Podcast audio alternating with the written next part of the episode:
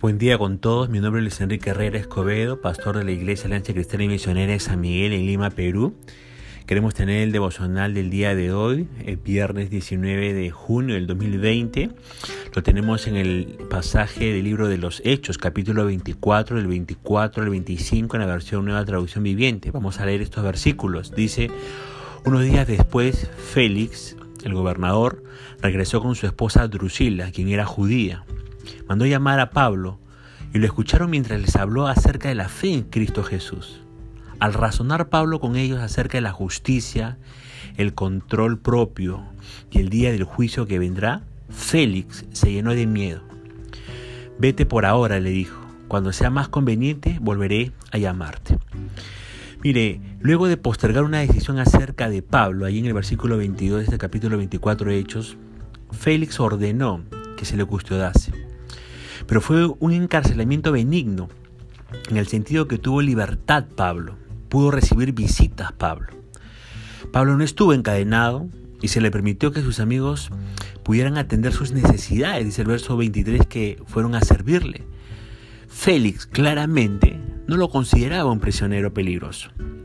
Lucas, el autor de este libro de los Hechos, presenta estos detalles como parte de una defensa a favor del cristianismo indicando que los seguidores de Jesucristo no constituían una amenaza al imperio romano. Poco después, dice el versículo 24, Félix llamó a Pablo para que su esposa Drusila lo conociese. Drusila era judía, dice ese versículo. Y ambos se dispusieron a escuchar. ¿A escuchar qué? Acerca de la fe en Jesucristo. Ojo con esto, ¿ah?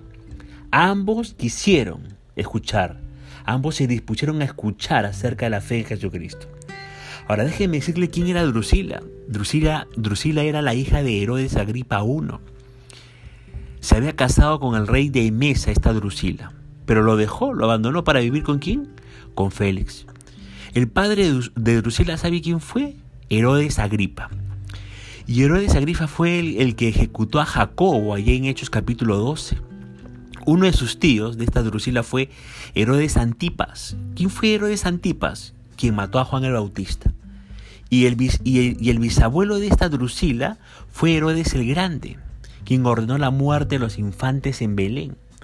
Así que Drusila tenía una descendencia de una, o venía de una descendencia de una familia violenta y sangrienta. ¿Qué esposa para Félix? Y déjeme decirle que este fenómeno de familia se sigue repitiendo hoy en día. Porque hoy en día existen familias que, entre comillas, se heredan la maldad, ¿no? El abuelo fue ladrón, el hijo lo es y el nieto también es ladrón. Y hay familias que tienen generación de pecados que se repiten en su estirpe. Y cuidado con eso, ¿verdad? Ahora, al ser convocado Pablo para hablar delante de Félix y Drusila, Pablo tuvo una gran oportunidad de poder testificar su fe en Jesucristo. Ya no estaba cegado por sus enemigos, tampoco por sus acusadores. Tenía plena libertad para poder exponer el mensaje de salvación. Y Dios estaba obrando para animar a su siervo Pablo, haciéndole ver que, aún como prisionero, tenía, tendría él oportunidades para predicar el Evangelio a personas de gran importancia.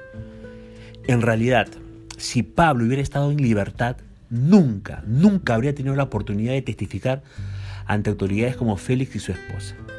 Fue su encarcelamiento que hizo posible que él pudiera testificar de Jesucristo delante de las autoridades. Con razón Pablo pudo escribir en Romanos 8:28 que para los que aman a Dios todas las cosas ayudan a bien. Ahora, usted que me escucha, si estamos pasando por un tiempo de prueba, como Pablo lo estaba pasando en esa cárcel, aprendamos a confiar en la bondad de Dios. Él, como nuestro Padre Celestial, permite circunstancias adversas en la vida de cada uno de sus hijos, pero siempre lo hace para bien, no para mal. Confiemos en su soberanía y esperemos pacientemente para ver el bien, entre comillas, que Él traerá de estas circunstancias adversas que quizás podamos estar viviendo en estos momentos.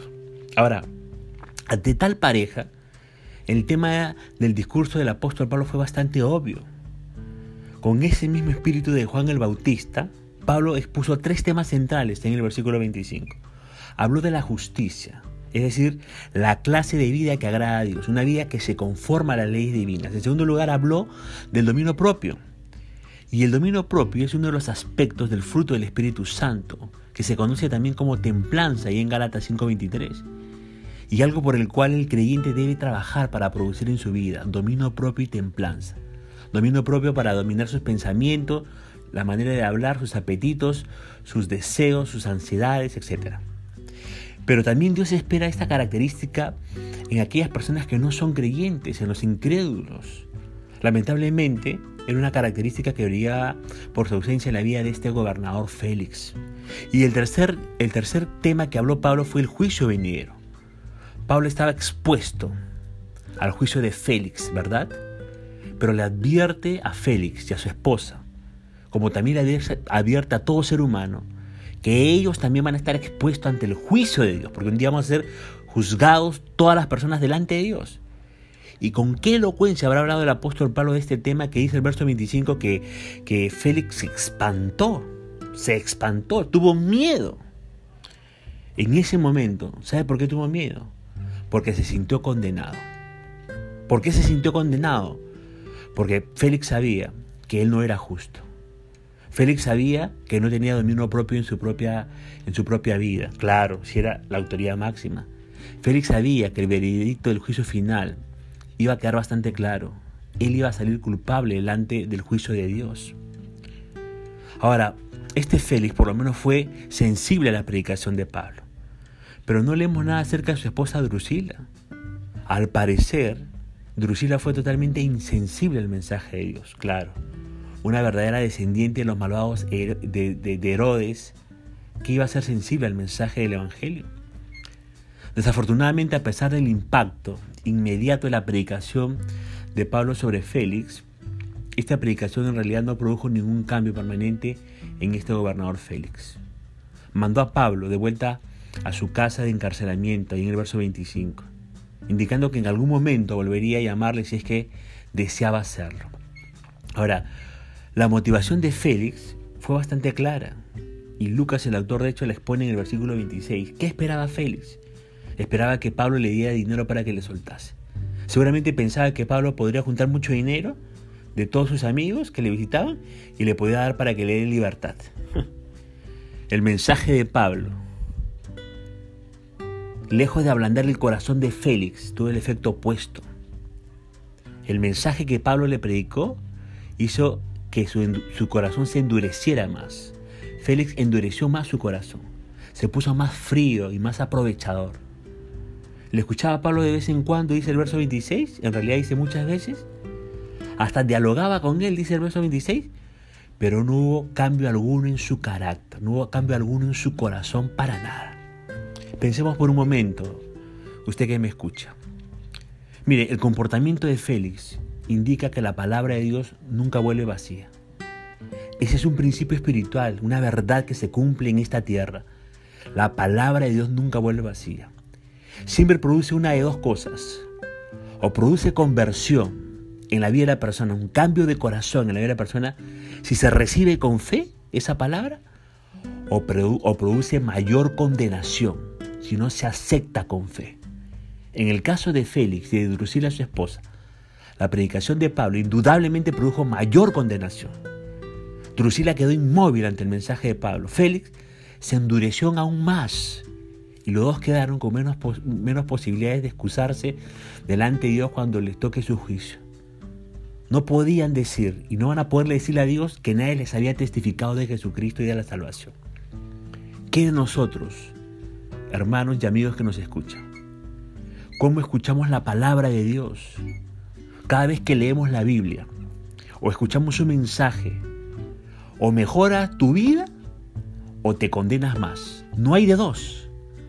O la palabra la escuchas con fe para mejorar tu vida, o la escuchas con incredulidad para condenarte más.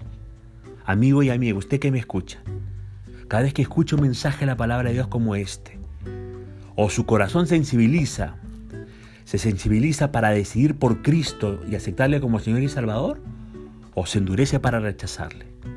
¿Qué estamos haciendo con la palabra de Dios? Usted que me escucha. ¿Qué estamos haciendo? Dice el verso 27 de este hecho 24 que luego de dos años, dos años, Félix fue reemplazado por Porcio Festo.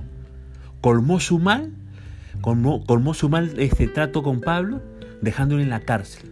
Simplemente, como dice el verso 27, para congraciarse con los judíos. ¿Qué vemos aquí?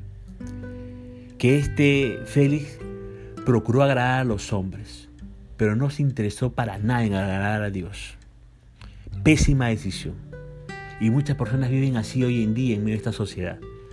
Viven para queriendo agradar a los hombres, queriéndoles caerles bien, pero no agradan a Dios con su forma de vivir, para nada. Ahora, el autor del libro de los Hechos, Lucas, nos explica la razón por la cual Félix fue destituido, o no nos explica, mejor dicho, la razón por la cual Félix fue destituido como gobernador romano.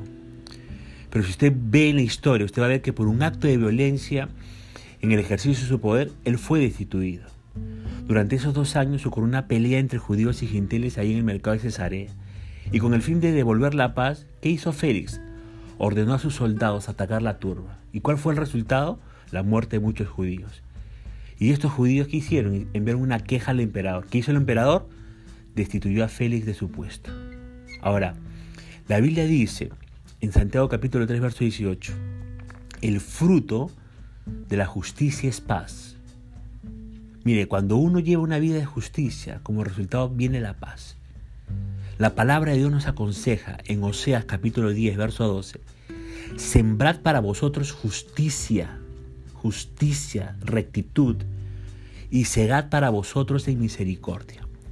Félix no sembró justicia, así que no cosechó misericordia. Ni de Dios ni de los hombres pudo este, cosechar misericordia. En cambio, Pablo procuró siempre tener una conciencia limpia delante de Dios. Siempre quiso tener una conciencia limpia delante de Dios y los hombres. Por eso cosechó una gran paz en su corazón en medio de las adversidades. ¿Qué de nosotros? ¿Qué estamos sembrando en nuestro diario vivir y en la forma en que escuchamos la palabra de Dios? No nos engañemos, dice Galatas 6:7. Dios no será burlado. Lo que el hombre siembra, eso cosechará. Amigo y amiga, usted que me escucha en esta hora, cada vez que usted escucha un mensaje de la palabra del Señor como este, o su corazón sensibiliza para decidir por Cristo, o se endurece para rechazarlo. ¿Qué va a hacer con la palabra de Dios que ha escuchado hoy? ¿Cuán justo es usted delante de los ojos de Dios? ¿Sabe ejercer dominio frente a sus, apetitos, frente a sus pasiones, frente a su manera de hablar, frente al carácter que tiene? ¿Sabe ejercer dominio propio? ¿Sabe ejercer templanza durante en su vida? ¿Cómo enfrentaré el juicio final delante de Dios? ¿Con Jesucristo como su abogado o sin Jesucristo como su abogado? ¿Mm? Se practicó en un tipo de pecado o vicio en su familia que aún le trae problemas en su vida hasta este tiempo, yo le animo a algo, amigo y amiga. Venga a Cristo para que arregle sus cuentas con Él y Él le haga libre, verdaderamente libre, siendo Él el Señor y Salvador de su vida. Que cada vez que escuchemos la palabra de Dios nos cambie, pero nos cambie para bien. Dios le bendiga y estaremos escuchándonos ya en estos días.